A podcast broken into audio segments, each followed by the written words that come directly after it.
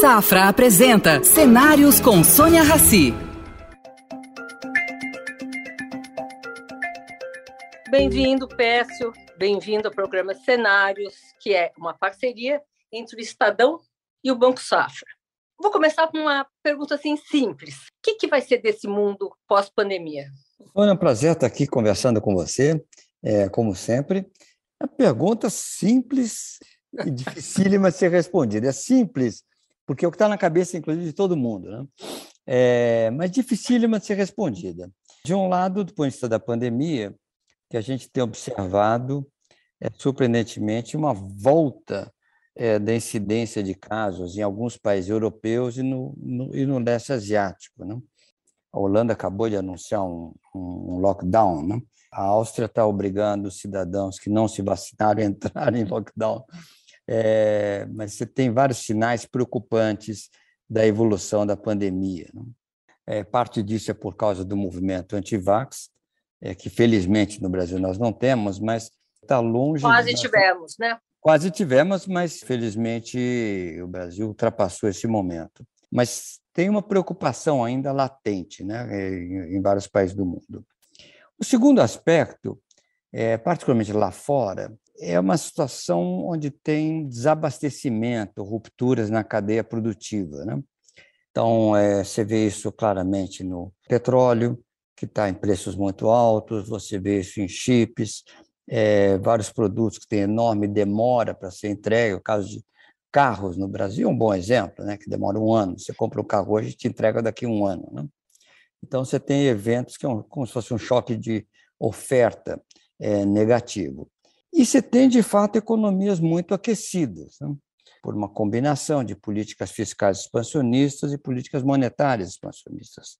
O que acontece nos Estados Unidos é muito revelador, está tendo já pressão para reajuste de salários. Né? É, expectativas de inflação estão aumentando. O grande evento das eleições americanas, em boa medida, forças intermediárias agora, é, foi justamente a perda de apoio aos democratas por causa da inflação. Então, nós estamos tendo uma combinação de choque negativo de oferta e choque positivo de demanda, que, obviamente, provoca pressões inflacionárias. Posso é... te interromper claro, uma claro, vez claro, só mais? Você acha que foi um erro os Estados Unidos derramar esta quantidade de dinheiro que eles derramaram para aquecer a economia? Fecha é, Olha, Sônia, Sônia, é, avaliação de erros a gente tem que fazer sempre ex ante e ex post. Né? Ex post, quer dizer, hoje, olhando para trás, você diria que sim. Na verdade, exageraram na dose, né, por assim dizer. Mas isso se corrige. Ano que vem, por exemplo, os Estados Unidos vão ter uma contração é, fiscal. Né?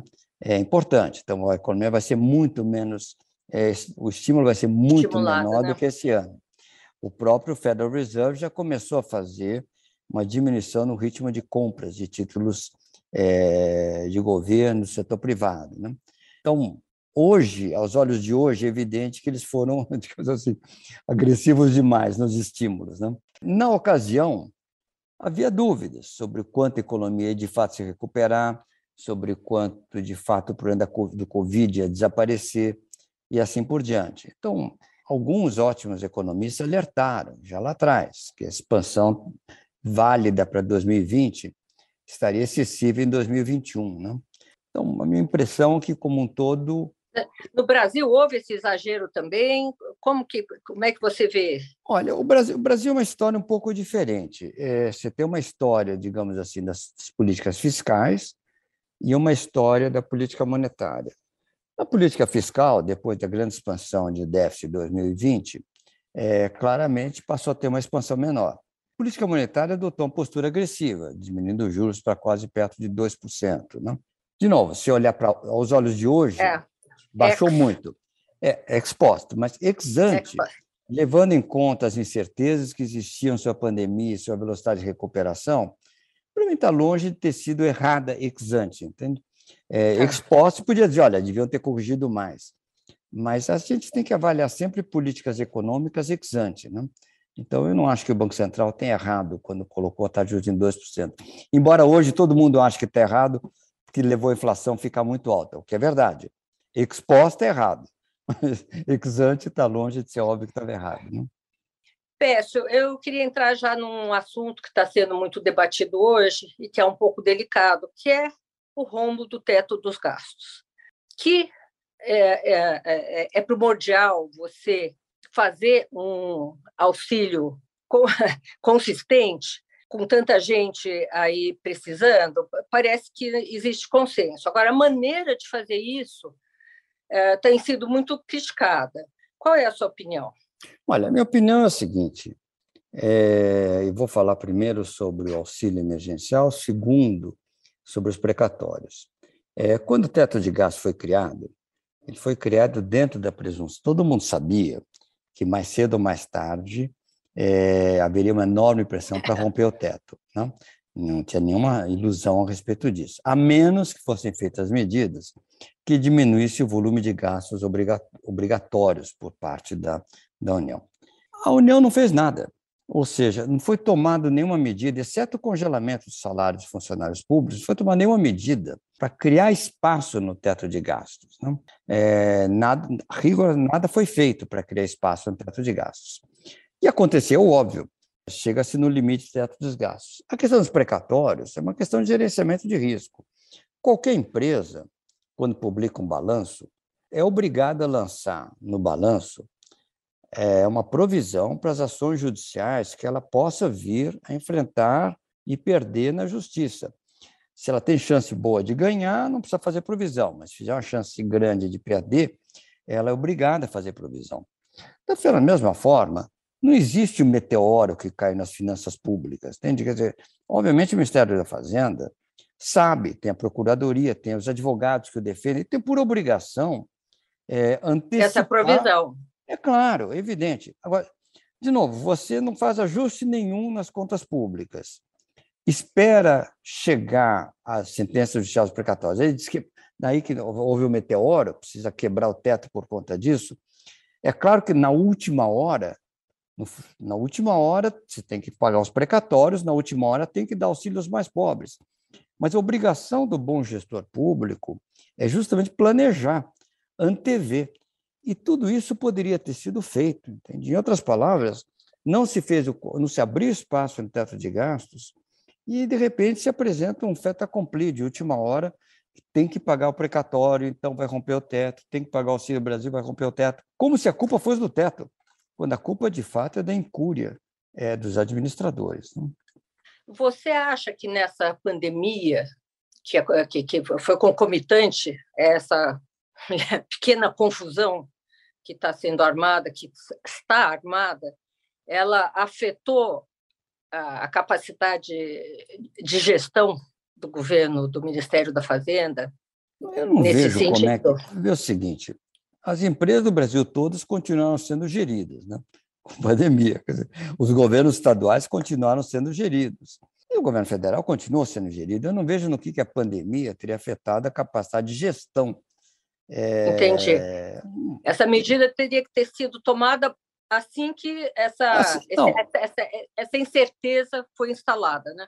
Não, eu diria mais. Eu diria o seguinte: contrair despesas obrigatórias, que hoje são mais de 80% do orçamento, é fundamental que seja feito logo na partida. Então, muito mais que 80. 80 é só a soma do salário de previdência. Se você olhar todo o total de despesas obrigatórias, 90 e tantos por cento do orçamento. Você contrair o volume de despesas obrigatórias para criar uma margem de gasto discricionária dentro do teto é algo que deveria ser da preocupação do governo desde o primeiro dia. E não deixar, e não, e não ficar de braços cruzados e deixar o problema digamos assim, tomar a magnitude que tomou nesse ano de 2021. Exatamente.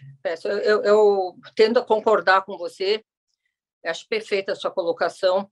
Agora, estrago feito, o que, que se faz? Estrago feito, a primeira coisa a fazer, quer dizer, criado o problema, é prestar atenção para o problema ser contido. Né? É, uma coisa é você pagar os precatórios, o mínimo tem que ser pago. Dá Auxílio Brasil, e mais nada. Né? Esse é o ponto. Você não pode deixar fazer aprovar, digamos assim, Emenda. emendas que ampliam o teto e o gasto vai ser decidido casualmente depois. Você cria uma margem de gasto discricionário, sem ter contraído despesas discricionárias. Isso é muito, isso, isso é grave, entende? É, se você foi uh, um dos autores do Plano Real, né?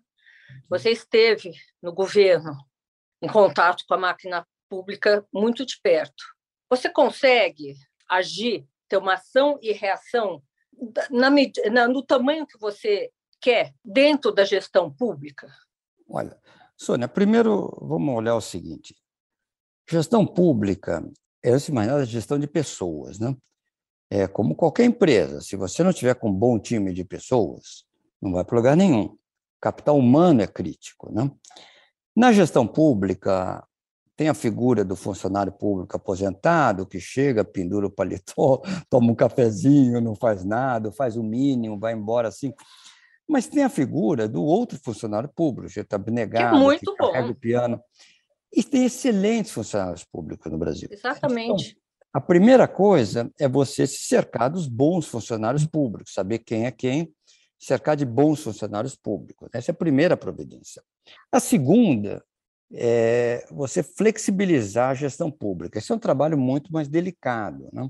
É, gestão pública hoje, por exemplo, como tem frequentemente imputação de responsabilidade para quem toma a decisão, você gera uma situação que as pessoas não querem assinar. Tem medo, né? medo. Tem medo, tem medo, entende? Então, medo. é óbvio que você tem que criar uma regra que o gestor público que de novo, toma uma decisão exposta errada, mas não tinha nenhuma, nenhuma intenção malévola, errou no, na melhor das intenções, não pode ser penalizado. Se tivesse isso, nenhum gestor privado aceitaria gerir uma empresa, né? porque todo mundo faz erros na vida. Né? É, tem que fazer muito mais acertos que erros, mas erros fazem parte. Então, tem muita coisa que pode ser feito para tornar a gestão pública mais eficiente. Mas Agora... isso eu me lembro, Pécio, que na sua época já estavam tentando fazer isso. Né? Eu, eu, eu, olha, já que estamos só nós dois aqui, ninguém vai saber né?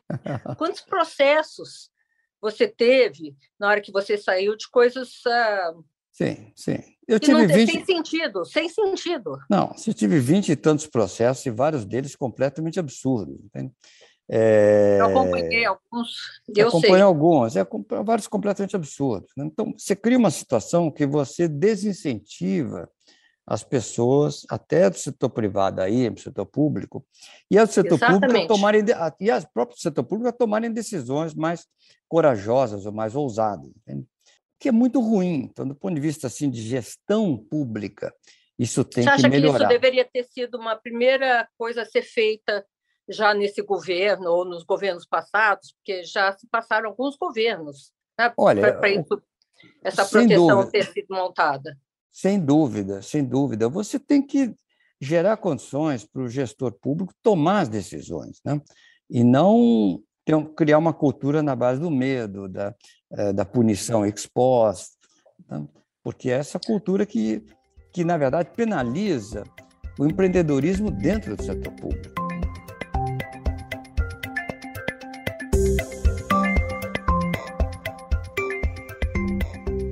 Eu vou voltar um pouquinho dos precatórios, que é um assunto que todo mundo está interessado.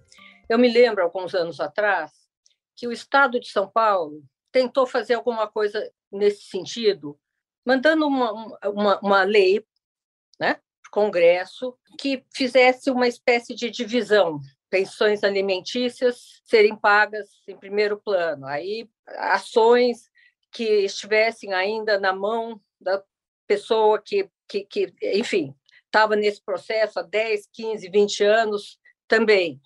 E tem os precatórios que foram parar na mão de muitos advogados, né? como moeda de troca, com deságio de 90%, né? Isso pudesse ser. É, é, essa medida não passou. Você acha isso uma coisa razoável de se pensar? Olha, vê o seguinte, eu não acho razoável. Eu vou te explicar não, o né? motivo. Né? Não, É o seguinte. Você não consegue separar, se, né, uma coisa? Se alguém, não, né? assim, se alguém tem um precatório na mão, um precatório, uma ação judicial, digamos, vou colocar dessa forma. Se alguém tem o direito a uma ação, é, a um direito, está reivindicando a justiça, sabe que o processo judicial demora tempo, né? precisa de dinheiro na hora, vende para um outro que tem dinheiro, este direito, esse outro ganha na justiça. Ele tem que ser pago, né? Tem que ser pago. Tem que ser pago. Entende? O, a, a, essa questão toda surge porque você tem um sistema judiciário muito moroso. Então, precisa olhar o problema na raiz. Se o sistema judiciário decidisse rapidamente, quem tem o direito, quem se acredita detentor de um direito contra a União, ficaria. Porque uma coisa é você dizer o seguinte: olha, mal ou bem, eu vou saber se você paga ou se vou perder a ação daqui a um ano, dois anos.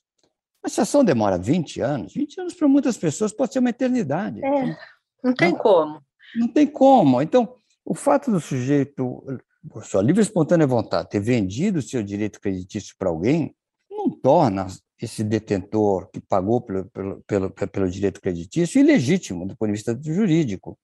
Eu não consigo entender esse argumento, sabe? Ah, peço, aí vamos levar uma outra coisa. O, o nosso Supremo Tribunal Federal ele é abarrotado de ações inúteis. Faz um tempinho atrás, conversei com a ministra Carmen Lúcia e tinha chegado a ela uma, uma, uma, uma ação de partilha do cachorro de um casal, né?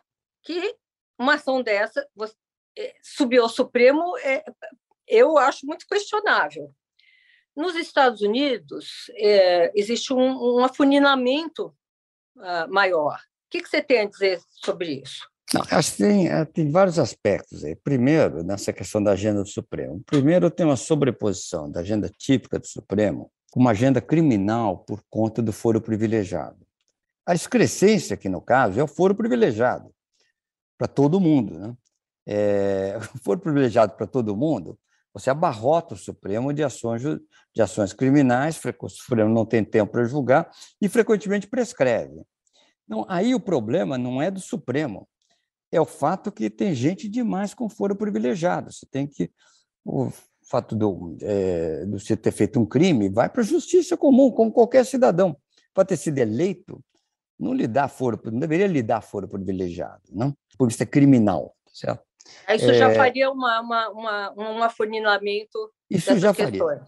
Segundo, você tem uma quantidade de agentes capazes de fazer propositura de ações perante o Supremo muito grande. Todos os partidos políticos, associações de classe, se por se você vê o número de, de entes que podem entrar com ações no Supremo, é muito maior do que em outros países. Nós falava, o acesso ao Supremo é muito mais amplo no Brasil do que em outros países. De novo, se você tem menos gente que pode apelar para o Supremo, é, com certeza você, você consegue. Tem, você consegue, tá certo? Tem um terceiro, é, tem uma terceira questão, que é um aspecto importante do problema, que é o Supremo. O Supremo é autoridade para assuntos constitucionais. Não? Se a nossa Constituição fosse uma Constituição que contivesse apenas princípios básicos, o volume de questões que chegaria ao Supremo é menor. Também muito mas como menor. Ela, mas como ela é uma Constituição muito detalhista, inúmeras questões é, encontram abrigo, um gancho na Constituição e acabam sendo levados ao Supremo. Bom, e você tem um é, quarto... nós temos, aqui eu acho que ninguém pode negar, uma série, uma série de problemas de infraestrutura de, é, constitucional, de, de regras, de educação, sistema de saúde, o saúde aí está de pé, o SUS funcionou com maestria, finalmente, né? deram um valor para o SUS, mas eu, desde que comecei na profissão, eu ouço é, é, é, que, que, existem esses tipos de problema. Por que, que o Brasil encalha sempre nos mesmos problemas? Sônia, é difícil de responder. difícil de responder uma questão tão, é, tão profunda e, ao mesmo tempo, tão complexa. É um problema né? cultural, psicológico, de falta de vontade. De, olha, vocês acabaram com a inflação, que está voltando Olha, agora. O... Isso não te preocupa? Não, claro que preocupa, mas muito mais do que a inflação, me preocupam as eleições. Eu vou, eu vou, eu vou explicar por quê. Quer dizer, o que o Brasil precisa para acertar o rumo, é primeiro de um presidente que saiba como acertar o rumo, entende? É, que tenha clareza dos problemas. Gente competente atrai gente competente. Se tiver um bom presidente, você monta uma ótima equipe. Então, o que está faltando. Quem é C não A. Pois é, então por isso estou dizendo que você tem que começar com um bom presidente. Até agora gostaria de dizer que tem que começar com um bom Congresso, mas difícil imaginar um bom Congresso com as distorções que a gente tem. Distorções de representação partidária, teto de representação, uso de, de emendas, fundo partidário para favorecer quem já está lá. Você tem uma série de distorções que é difícil não ser é difícil dizer se o próximo Congresso terá uma cara muito melhor do que o atual, entende? Pode ser que não, pode ser até que seja pior. Mas a, na, a eleição presidencial, sim, essa faz uma enorme diferença. Então, o problema do Brasil hoje, claro que tem inflação, claro que tem pobreza, mas o começo da solução é você ter liderança. Como qualquer empresa, se a empresa está quebrando, se a empresa tem dificuldade, se a empresa está patinando, a primeira coisa que o acionista faz é colocar um bom presidente da empresa, entende? Pra, né? Então, você tem que. A questão da escolha de quem lidera o processo faz uma enorme diferença. Você, você acredita todos... numa terceira via? Você acha que é, estamos, sei lá, a, praticamente menos de um ano né, das próximas eleições? Como é que você vê esse andar da carruagem? É, é tão incerto quanto a Covid? Né? Olha, o destino da Covid? Olha, eu diria que tá, provavelmente é mais incerto que o da Covid. Né? Porque a Covid você tem uma tendência. Né? É, é. Esse é mais incerto. Você está falando em população muito grande que se pauta por mídias sociais. O debate eleitoral tende a ser um debate raso, né? um raso de ideias, quer dizer, ele é muito genérico. É um, no fundo, os candidatos vencem parte por certas posições e parte pelo carisma pessoal, né? O que é verdade. Agora, então, eu, política está longe de ser minha especialidade, nem vou dar palpite é, sobre, sobre política. Né? Mas tem Mas, alguém especialista em política? Olha, eu não sei quem é especialista em política. Se você souber de alguém, me fala. Me, conta, tá, me conta eu, eu, eu, eu, te, eu te indico, tá? Assim que eu te. Não, eu vou até te dizer o seguinte: o Brasil tem ótimos cientistas políticos. Tá? É. Mas alguém capaz. Da fotografia de... do momento, né? É, alguém capaz de prever o futuro, muito difícil nessa altura. É... Na, na, área econômica é mais fácil? Você acha que é uma coisa mais fácil? Você... Não, que um, lado... um tem que dar dois? É, não, de um lado na área econômica é mais fácil, exceto pelas expectativas. Eu vou te dar um exemplo. que imaginar no ano que vem? Fácil dizer que o Brasil vai ter um crescimento perto de zero, pode ser um pouco positivo, um pouco negativo a inflação provavelmente vai estar um pouco mais, mais baixa, a taxa de juros vai estar mais alta. As linhas gerais, você sabe mais ou menos para onde, onde estão indo. Mas te pergunto o seguinte: o Brasil, com a expectativa de um ótimo presidente a ser eleito em, em, em, em, em outubro ou novembro, é um Brasil diferente com a perspectiva de um péssimo ser presidente a ser eleito naquela altura. Né? Então, isso de dinâmica empresarial, investimentos, a expectativa sobre o futuro faz muita diferença. E daí, e nesse aspecto, nós estamos a pé. Porque aí não é modelagem econômica, não é modelo econométrico. É, não tem verdade, quem dê conta. Não tem, que, não tem modelagem que dê conta, porque você está falando da, quase que de uma visão de futuro do país, né? que pode ser estimulativa para a atividade econômica ou não. Né?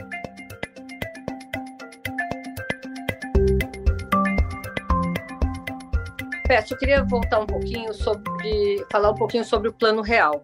Vocês criaram um, mecanismo, depois de alguns que também não deram certo, mas criaram um mecanismo efetivo.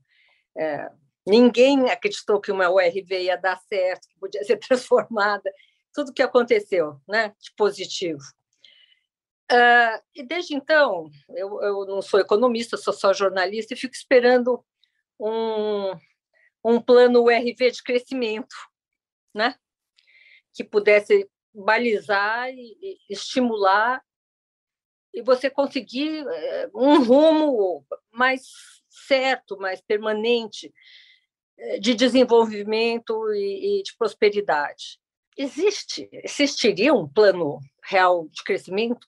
Ué, é possível? Sônia, não, obviamente a, a, coisa do real de derrubar subitamente a inflação tal é tão digamos assim, espetacular, que não tem. É surreal. É, é tão espetacular que não tem.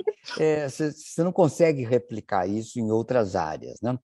Mas o um ponto interessante de reflexão que eu queria fazer sobre o plano real é que, claro que a ideia tem mérito, né? é, sem dúvida.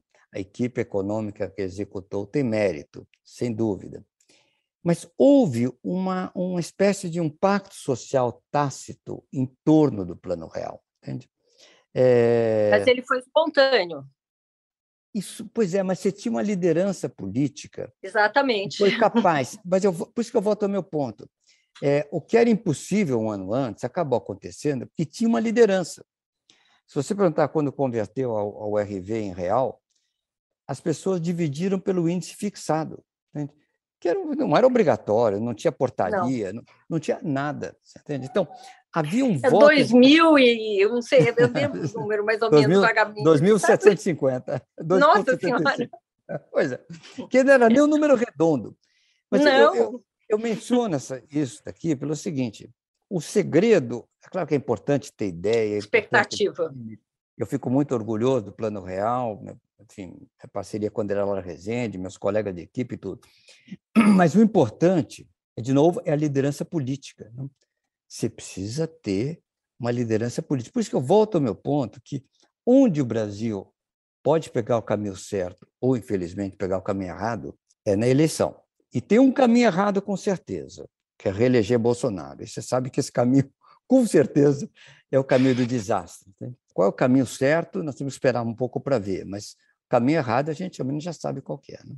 É, se tivesse que dar aqui um conselho para os nossos internautas ávidos, é, é, eu, eu, eu, eu, eu brinco, porque, enfim, é um, uma conversa aqui. Eu, teve uma época, quando ainda tinha coluna de economia, que eu tentei fazer algumas palestras, só que eu só mostrava as incertezas. Eu falei, bom, a partir de todas essas incertezas, talvez você pudesse ir para lá. As pessoas me odiavam. Sim, Porque elas querem, olha, o dólar a 20, a inflação a tanto, os juros a não sei quanto, querem certezas, né? Você acha que nesse ponto da evolução da economia, do, do, do crescimento, da evolução do como país, como crescimento econômico, como, enfim, teria alguma coisa para dizer fora as expectativas, a gente ir um pouquinho além disso? Não, é o seguinte. É Sônia, é possível o Brasil quebrar? Não, isso, história, essa história do país não quebram. Entende? Não, não existe. As pessoas se apavoram com a ideia do Brasil quebrar, mas não vai quebrar. É, suas, a Argentina mas, quebrou. Bom, tem, tem duas diferenças. Né? Quer dizer, a primeira, quando a gente fala país quebra, você se refere à dívida pública, né? capacidade de pagar dívida, né? que é um evento catastrófico, porque a dívida pública deveria ser sempre a dívida mais segura que existe. Né? Se você imagina que o, o credor não recebe a dívida pública, não vai receber outras dívidas privadas também. Então, esse é, esse é um evento catastrófico. Mas a dívida externa tem uma diferença, a dívida interna tem uma diferença. A Argentina, basicamente, tinha uma dívida externa o Brasil tem é credor dos mercados externos. É, o Brasil tem uma dívida interna na nossa própria moeda. É claro que se a dívida for muito grande, o Brasil pode se ver na iminência de, de não ter como eh, honrar seus pagamentos honrar. de dívida. Mas o, o X do problema hoje não eu volto ao meu ponto aqui, que é a defesa do teto de gastos, é uma, é, é, não é o problema da dívida, é a dinâmica política de gastos. Entende? Você hoje não precisa ser fiscalista para defender o teto de gastos. Né? Se vo... As pessoas normalmente acham que precisa do teto de gastos, senão a dívida pública vai estourar. Dizer para você o seguinte: esqueça a dívida pública. Você precisa do teto de gastos, porque senão o governo vai gastar muito mais mal ainda, vai gerar distorções piores ainda. Você vê para onde vão as emendas de relator, né? que é o jeito que você faz quando você não quer ser visto pelo público. Né? Orçamento secreto? Orçamento secreto. Pode ter certeza que a produtividade daqueles investimentos é nenhuma, se não for negativa. Entende? Então, você tem hoje um problema, se você tirasse o teto de gastos, Sônia, sabe o que aconteceria? Teria enorme reajuste de funcionalismo público. Primeira coisa. Ano eleitoral, enorme reajuste de funcionalismo público. Claro, para começo de conversa. Um enorme gastos em infraestrutura que, na verdade, se você fizer concessões, etc., você pode captar do setor privado. Se outras palavras, você vai ter maus projetos e maus usos do dinheiro público de imediato. É claro que em algum momento você vai precisar fazer um reajuste de funcionários públicos, você não pode congelar salários de funcionários públicos para sempre. Mas essas coisas têm que ser no bojo. Se não tivesse. De uma, de uma economia política diferente da nossa, da nossa de hoje. Entende? Então, o problema-chave do Brasil. O que, que, o governo poderia fazer? Vamos dizer, hoje, se você pudesse. Eu, eu queria fazer, uh, uh, enfim, fazer algumas perguntas. Uma delas é o que, que o governo poderia fazer nesses meses para frente, e eu tenho muita curiosidade de saber o que você pensa sobre a economia verde. Bom, é o que o governo pode fazer esses meses para frente. O governo cavou seu próprio buraco. A péssima gestão econômica, é, já contratou um panorama recessivo para o ano que vem, ele cavou seu próprio buraco. Agora, não adianta também por resolver de uma hora para outra mudar. Nós já estamos em novembro, tem eleição daqui a um ano. Entende? O governo vai, vai, vai colher o que plantou no ano que vem. Né? Que não é verde. Que não é verde. A única forma de você, na verdade, ter um ano melhor ano que vem é imaginar que esse governo vai acabar e que vai entrar o melhor governo no, no ano que vem. Né? Caso contrário, o destino do Brasil já está selado. E o governo está plantando o que está colhendo o que plantou. É, não tem muito o que ser feito. Entende? Agora, em relação à economia verde, é, o Brasil deu alguns sinais de que caiu a ficha. Não sei se empurrado Olha, ou não. É, o Brasil foi um, é um vexame nessa matéria. O Brasil virou um pária quando deveria ser modelo né, para, as, é, para, as, para as relações internacionais e se tornou um pária. Foi na contramão do mundo. O que aconteceu é, com a Amazônia é simplesmente vexaminoso. Né? Então, você Mas você hoje... acha que deu uma melhorada na COP26 com esse crédito de carbono, do, do, do gás metano, esse tipo de coisa, de uma moeda? Vai ter uma moeda, né? Olha, o Brasil, o Brasil pressionado acabou surpreendendo os analistas e cedendo. Mas vamos lembrar, quer dizer, a confiança que hoje existe no governo Bolsonaro é nenhuma. Entende? Então, postura geral das pessoas fala, tá bom, na hora H, pressionado, ele concorda. Vamos, vamos ver se ele faz, né? se ele cumpre os acordos, se não cumpre. Entende? O Brasil tem, é visto com enorme descrédito lá fora é, o discreto vale em todas as áreas, inclusive na área ambiental. Então, não é o fato de ter assinado o acordo que muda a perspectiva. Agora, o que, que você acha, que, que eu, enfim, pelo menos ah, muitas pessoas deduziram isso de, de, dessa reunião, é que o crédito de carbono veio para ficar como moeda. o que, que você sim. acha do crédito de carbono como um instrumento para alavancar a, a, o meio ambiente? Olha, é você ter. É... Projetos de meio ambiente, enfim, empresas. Quando você pode ter um mercado, é sempre melhor do que você não ter o um mercado, entende? Você está criando um mercado de crédito de carbono, excelente. Precisa de regulamentação, vai precisar de trabalho, mas, mas excelente. Você quer poluir. É muito longo prazo isso, você imagina? Médio? Não precisa ser, entende? não precisa ser. As coisas, as coisas acontecem muito rapidamente. E tudo que envolve tecnologias e novos mercados pode evoluir muito rapidamente. Entende? A gente esquece, mas em 2007 não tinha, não tinha iPhone, né? Então, não, não, não faz tanto é tempo é verdade, assim. é tempo verdade. Assim, não? Aí me veio quando mais plano... uma pergunta, Peço. Olha, tô, tô, tô, quando o plano real for feito, não, não tinha internet, entende? Então, estava começando a internet. Enfim, conversando com você, me veio muitas perguntas. Tá. Por exemplo, por que, que os bancos centrais ainda não regularam as criptomoedas? Olha, tem, tem um argumento forte para regulamentar as criptomoedas, que evidentemente é o consumo de energia das criptomoedas. Tá? É, elas são, do ponto de vista energético, é, muito absorventes né, de, de energia. Então, num, num mundo que ainda. O crédito depende... de carbono, não, né? Não, o mercado de, de crédito de carbono é um mercado simples, não, não absorve. É. Na, o que custa energeticamente ter o um mercado de crédito carbono, imagina o limite o que custa energeticamente uma bolsa, entende? É muito menos do que custa o Bitcoin, entende?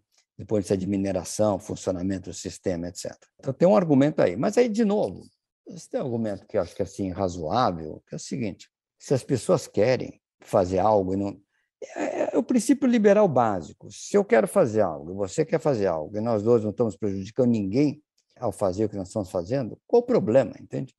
As pessoas querem, querem comprar Bitcoin, querem apostar em Bitcoin, em, em outras moedas, qual o problema? Elas vão gastar energia, vão pagar pela energia, qual o problema disso? O problema é quando é, é, quando é um mercado não regulamentado e você tem atividades criminais que usam esses veículos. Aí sim é um problema. Você tem que regulamentar e tem que impedir que o crime organizado demande pagamentos em criptomoedas, entende? Então, nesse sentido, você não pode criar bolsa de criptomoedas que legitime pagamento ilegais ou atividades criminosas. Mas é uma preocupação criminal. O mercado é um mercado tão, tão, tão razoável quanto qualquer outro. Entende? Quanto qualquer outro. Peço, queria que você deixasse aqui um, uma palavra para nossos internautas que estão nos assistindo, ansiosos por saber o futuro. Soninha, futuro ninguém sabe, eu tampouco, mas uma coisa eu tenho certeza: se nós formos capazes de eleger um bom presidente em 2023, o Brasil vai encontrar seu caminho. Perdermos essa chance de ter um bom presidente para 2023 vai ser muito difícil. Se Bolsonaro for reeleito, será péssimo para todos nós, com certeza. Então tá, Péssimo. Olha, namastê. Obrigada Nossa. pelo seu tempo. Imagina, eu sei que é precioso. Imagina, o prazer é meu. E daqui um mês estou te ligando de novo para a gente conversar de novo, tá? Tá bom, tá bom. Tá bom. Obrigada. Oferecimento Safra. O Safra te convida a pensar. E daqui para frente? Estar onde se sente seguro, onde valores importam. Esse é um bom lugar daqui para frente. Daqui para frente, repense seus investimentos e conte com os especialistas do Safra. Abra sua conta e invista Safra. Saiba mais em safra.com.br.